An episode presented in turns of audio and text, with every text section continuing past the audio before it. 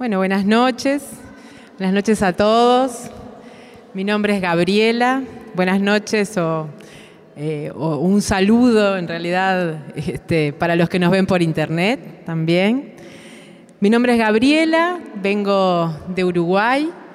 Este, feliz de estar acá con todos ustedes. Feliz de estar también este, trabajando este tema que nos ha tocado este mes recibirán el ciento por el uno. Vamos a empezar este, mirando al hermano o a la hermana que tenemos al lado y, declarándole, recibirás el ciento por el uno. Decile al que tenés al, lado, recibirás el ciento por el uno. Cada vez que, que hacemos viva la palabra de Dios, cada vez que la, anunciamos, que la ponemos este, en nuestra boca, tenemos un arma poderosísima, un arma poderosísima para transformar la realidad. Y, para eso estamos acá, para transformar la realidad a partir de la palabra de Dios. Dios quiere eso. Dios quiere que nos animemos a transformar la realidad. Nuestra realidad no es lo que vemos, sino es lo que creamos con nuestra palabra. Así que seamos muy cuidadosos, muy cuidadosas con lo que ponemos en nuestros labios, con lo que nutrimos nuestros pensamientos, con lo que leemos, con lo que vemos en las pantallas, en lo, este, que nos rodea. Seamos cuidadosos y tengamos siempre presente eso que, creamos la realidad con la palabra. Esta, esta cita que nos convoca, eh, recibirán el ciento por el uno, y también el, gráfico que, prepara, que nos, que nos prepara Martín todas las, todos los meses, ese gráfico que este mes está lleno de semillas, me, me invitaba a, buscar, empecé a buscar en la Biblia eh, todas las citas que tenían que ver con las semillas, que tenían que ver con, con esa multiplicación. Y, bueno, y encontré una, una que es la que vamos a trabajar hoy, que es la parábola del sembrador, que posiblemente muchos de ustedes la, conozcan, la hayan leído, y, que me llamaba la atención porque hoy vamos a hacer un, recorrido por, los cuatro evangelios. Vamos a, estar con, a trabajar el Evangelio de Mateo, el de Lucas, el de Marcos y vamos a, terminar con, con, Juan. A ver si, si nos sale ese, ese recorrido con, con esa riqueza de la, de la palabra de Jesús hablándonos directamente. Este, la parábola del sembrador aparece en, en, estos tres evangelios, en el de Mateo, en el de Lucas y en el de Marcos. Vamos a leer, vamos a quedarnos en Mateo 13 del 1 al 23, pero les cuento también para que la busquen después y la mediten y la lean en su casa y la, y la declaren también para su vida. La pueden buscar en Lucas 8, del 4 al 15, o Marcos 4, del 1 al 20. La que vamos a ver en más detalle es la de Mateo de 13, capítulo 13, del 1 al 23. Y la pregunta que les, que les hago para, para empezar es, ¿qué tierra querés ser? ¿Qué tipo de tierra quieren ser? Esa es una, una pregunta que nos tenemos que hacer.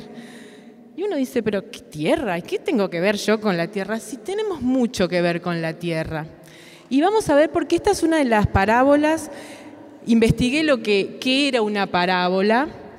Las parábolas son unos, uno de los recursos privilegiados de la, de la enseñanza de Jesús. Jesús nos habló por parábolas, con parábolas.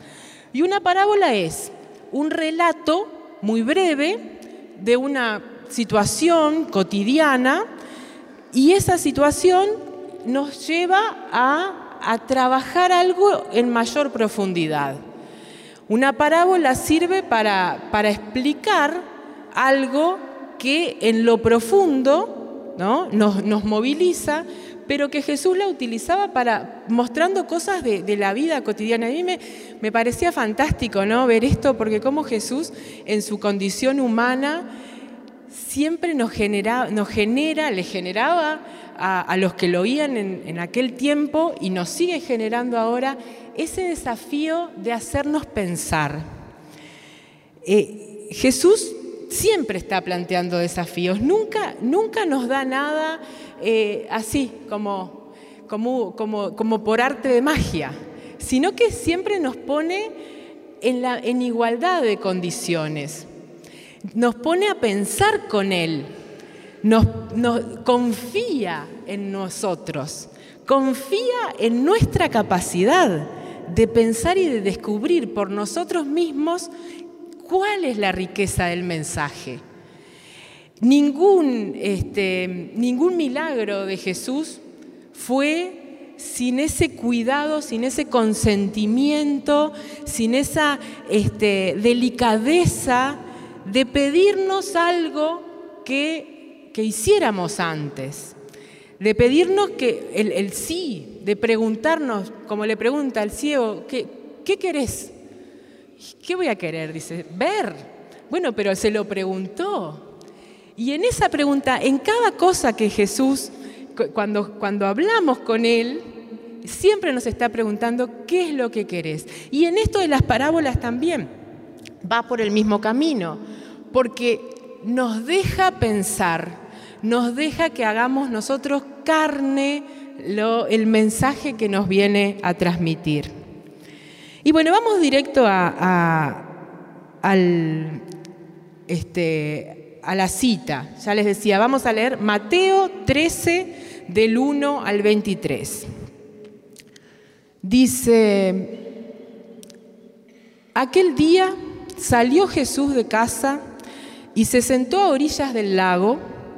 Se reunió en torno a él mucha gente, tanta que subió a una barca y se sentó mientras la gente quedaba de pie a la orilla. Mateo describe, el evangelista describe la, escena eh, planteando que era tanta la gente que, Jesús improvisa un, auditorio. Estuve buscando y, decía por ahí que el agua transmite mejor el, sonido. Entonces, de esa manera, desde la barca, Jesús tenía a todo el auditorio para poder, para que escucháramos, para que escucharan ellos lo, el mensaje que él, que él venía a dar. Se sube a la barca para poder llegar con su mensaje a todos, a todos los que estaban allí reunidos. Y dice la palabra, y les habló de muchas cosas por medio de parábolas, con esa idea de hacernos pensar. Las parábolas, recuerden esto, las, las parábolas nos hacen pensar. Y dice así, lo primero que les dice, salió el sembrador a sembrar. Al sembrar, unas semillas cayeron al borde del camino, vinieron los pájaros y se las comieron. Otras cayeron en terreno pedregoso, donde no había mucha tierra. Brotaron enseguida porque la tierra era poco profunda. Pero cuando salió el sol, se marchitó la planta y se secó porque no tenía raíz. Otras cayeron entre la maleza y cuando la maleza creció, las ahogó. Finalmente, otras semillas cayeron en tierra buena y dieron fruto. Un grano 100, otro 60, otro 30 por cada grano, ¿no? El que tenga oídos que oiga, termina diciendo Jesús. Entonces, por eso la pregunta, ¿qué tierra querés ser? ¿Qué tierra quieren ser? Pregúntenle al compañero, a la persona que tiene al lado, ¿qué tierra querés ser?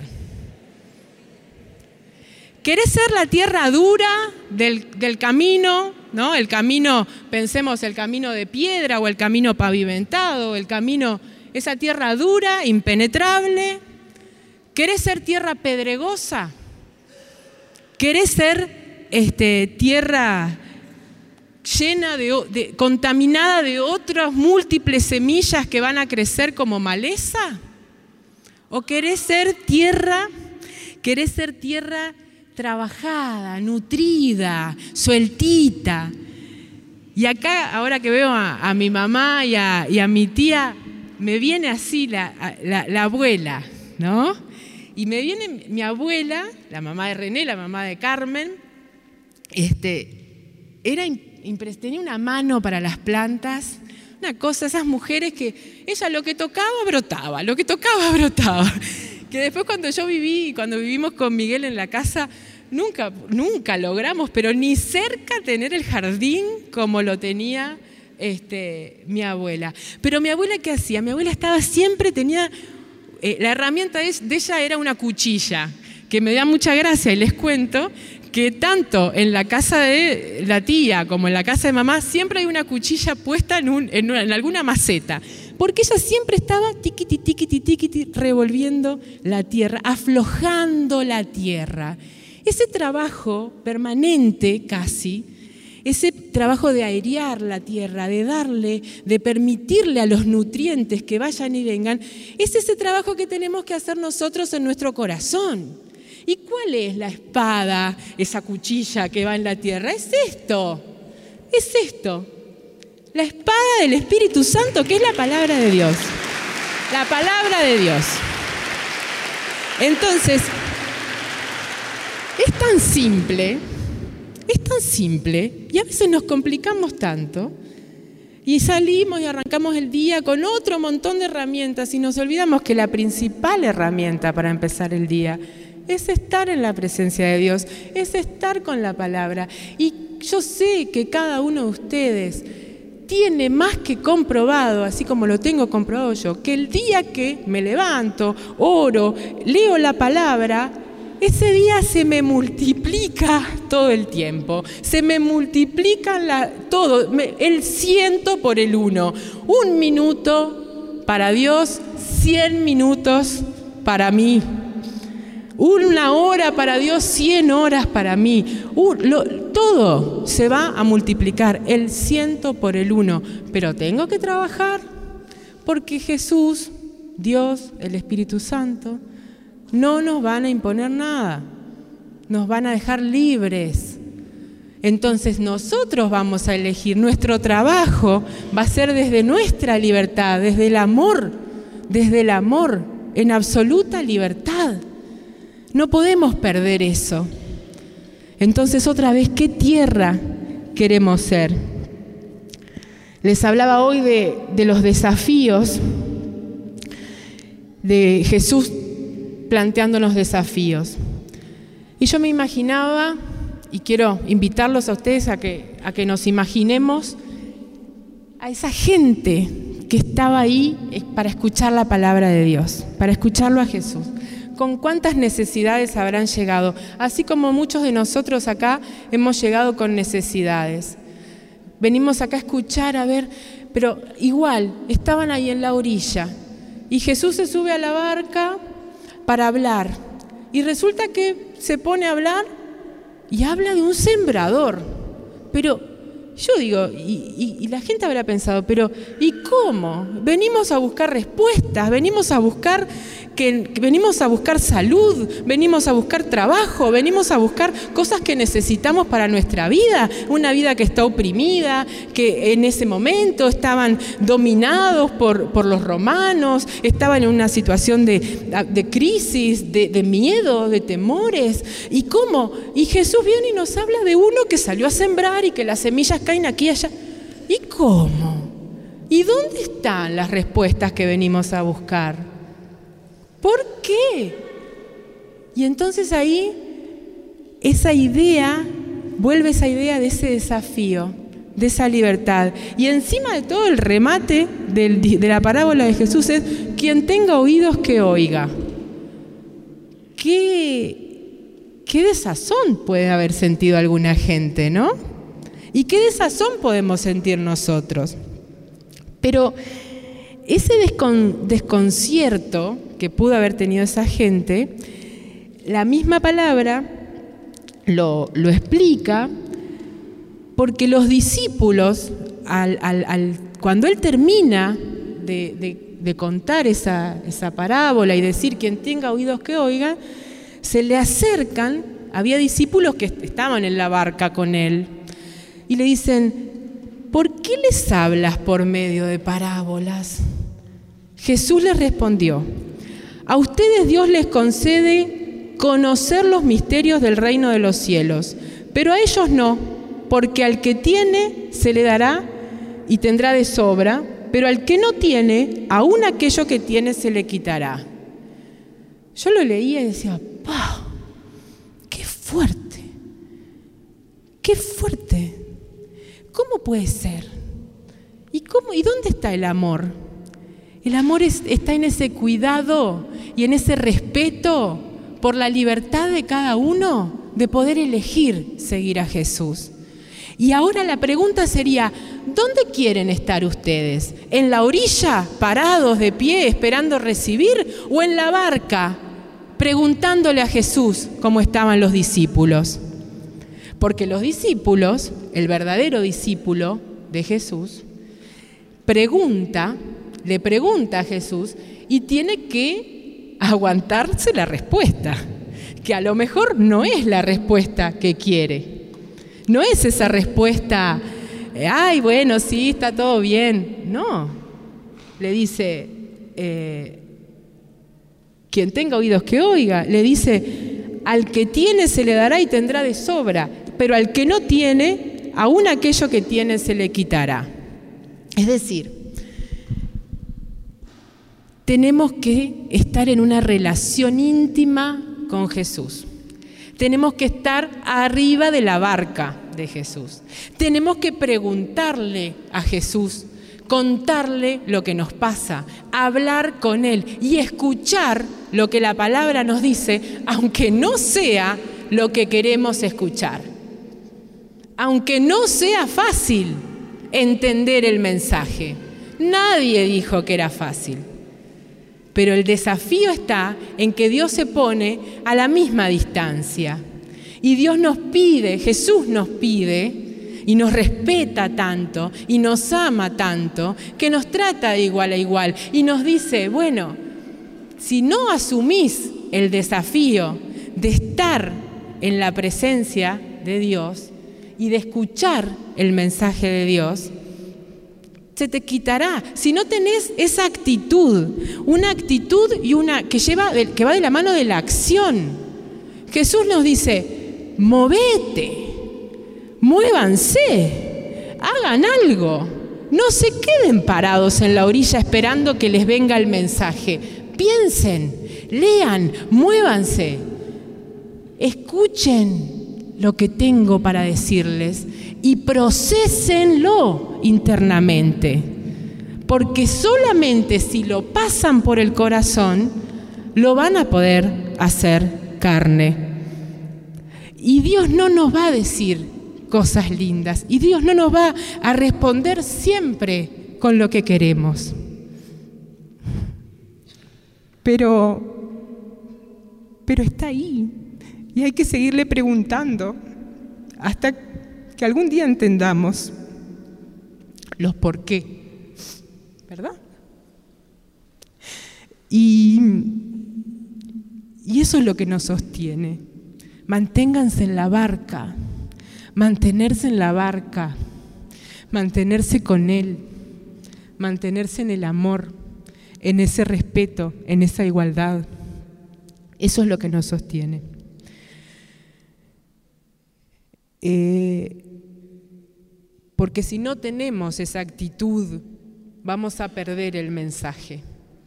Si no tenemos la actitud y, no accionamos en consecuencia, vamos a perder el mensaje.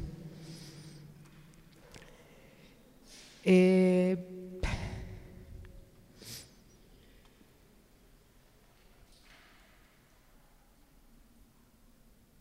dice, por eso les hablo por medio de parábolas porque aunque miran no ven, y aunque oyen no escuchan ni entienden, de esta manera se cumple en ellos lo anunciado por, por Isaías. Oirán, pero no entenderán, mirarán, pero no verán, porque se ha endurecido el corazón de este pueblo y se han vuelto torpes sus oídos y se han cerrado sus ojos. De modo que sus ojos no ven, sus oídos no oyen, su corazón no entiende y no se convierten a mí para que yo los sane. Esto está en, Isaías, hay un conocimiento profundo de la palabra, de, la palabra de Dios, también por parte de, Jesús, y, insiste en esta actitud, en que, en que seamos nosotros los que pongamos eh, en acción la palabra de Dios. Dichosos ustedes porque ven, por lo que ven sus ojos y por lo que oyen sus oídos, porque les aseguro que muchos profetas y justos desearon ver lo que ustedes ven y no lo vieron, y oír lo que ustedes oyen y no lo oyeron. Y acá está la, la grandeza de la buena noticia. Jesús les dice, otros profetas no tuvieron a Jesús, nosotros sí, porque desde, que Jesús llegó está con, está con nosotros. Pero los antiguos profetas del Viejo Testamento no entendían el misterio, no tenían el misterio del amor encarnado. Entonces, miremos con el corazón y activemos la fe y activemos el amor en nosotros. No es lo mismo mirar, ¿no? No es lo mismo mirar que observar. No es lo mismo oír que escuchar. Hay una cuestión, una actitud. Cuando dice, algunos oyen, pero no, tienen oídos, pero no oyen. Tienen ojos, pero no ven. Entonces, ¿cuántas veces tenemos nuestros oídos y nuestros ojos tapados a la verdad? Para eso hay que abrir el corazón, abrir el corazón para recibir. Y en otros tiempos, aunque se hubiesen esforzado por comprender a Jesús, Jesús no había llegado todavía. Entonces, otra vez a la pregunta, ¿qué tierra querés ser? Y les voy a mostrar un, este, un, un, videíto que, a ver qué les parece. Es, la, es una... Es un, dura tres minutos. Vamos a, a mirarlo todo eh, y no les cuento nada, mírenlo nomás así.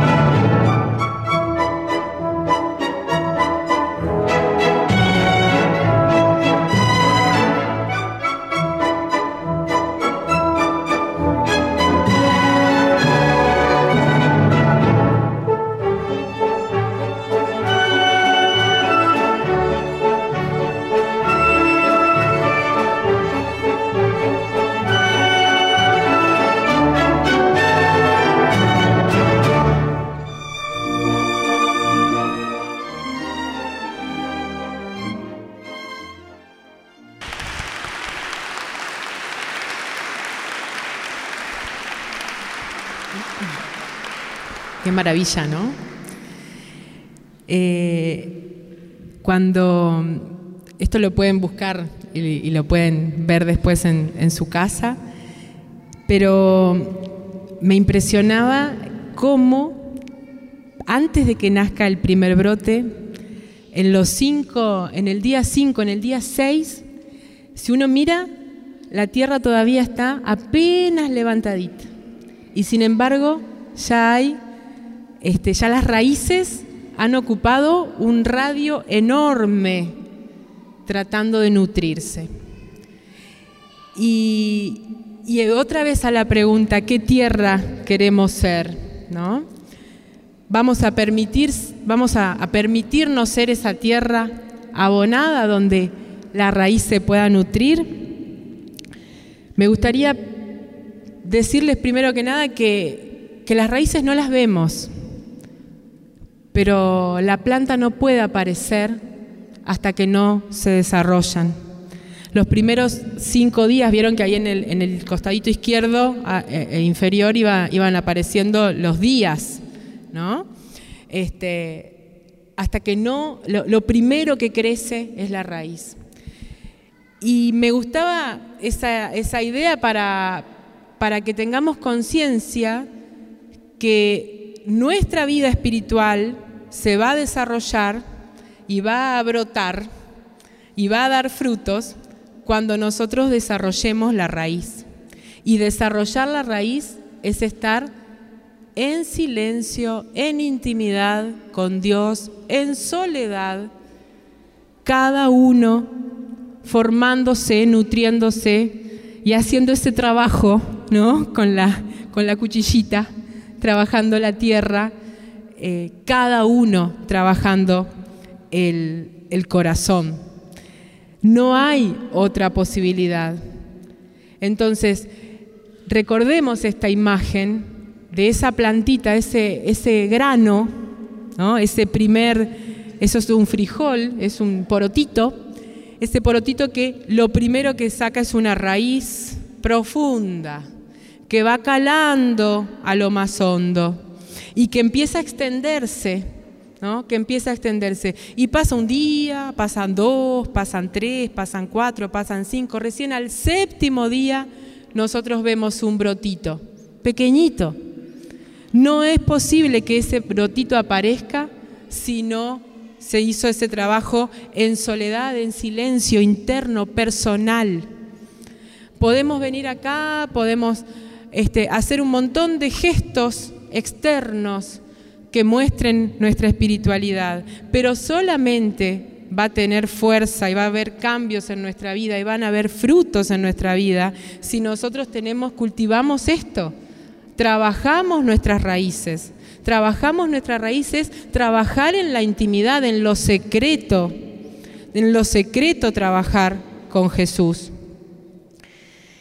Y, y entonces Jesús es una de las parábolas que explica, porque justamente después que los discípulos le piden y, que, y a los que están justamente en la barca, les explica la parábola y dice, escuchen ustedes lo que significa la parábola del sembrador. Les pido que presten atención. Hay quien oye el mensaje del reino, pero no lo entiende. Viene el maligno y le arrebata lo sembrado en su corazón. Ese es como la semilla al borde del camino. ¿Se acuerdan aquella semilla que había caído y venían, los pájaros y se la comían, como en la plaza, ¿no? Cuando caen semillitas y vienen las palomas y se la comen, ¿no?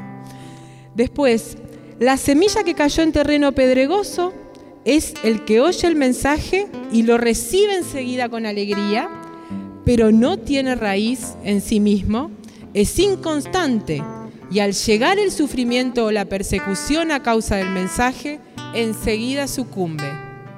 Cuidado, porque podemos irnos muy felices de acá, muy alegres, ay, entendí todo, qué lindo lo de las semillitas, pero después no tengo el terreno suficientemente trabajado y enseguida la primera preocupación me olvido. A la primera prueba, me olvido. A la primera persecución, a la primera respuesta de Dios que no es la que yo quería, ya sucumbo.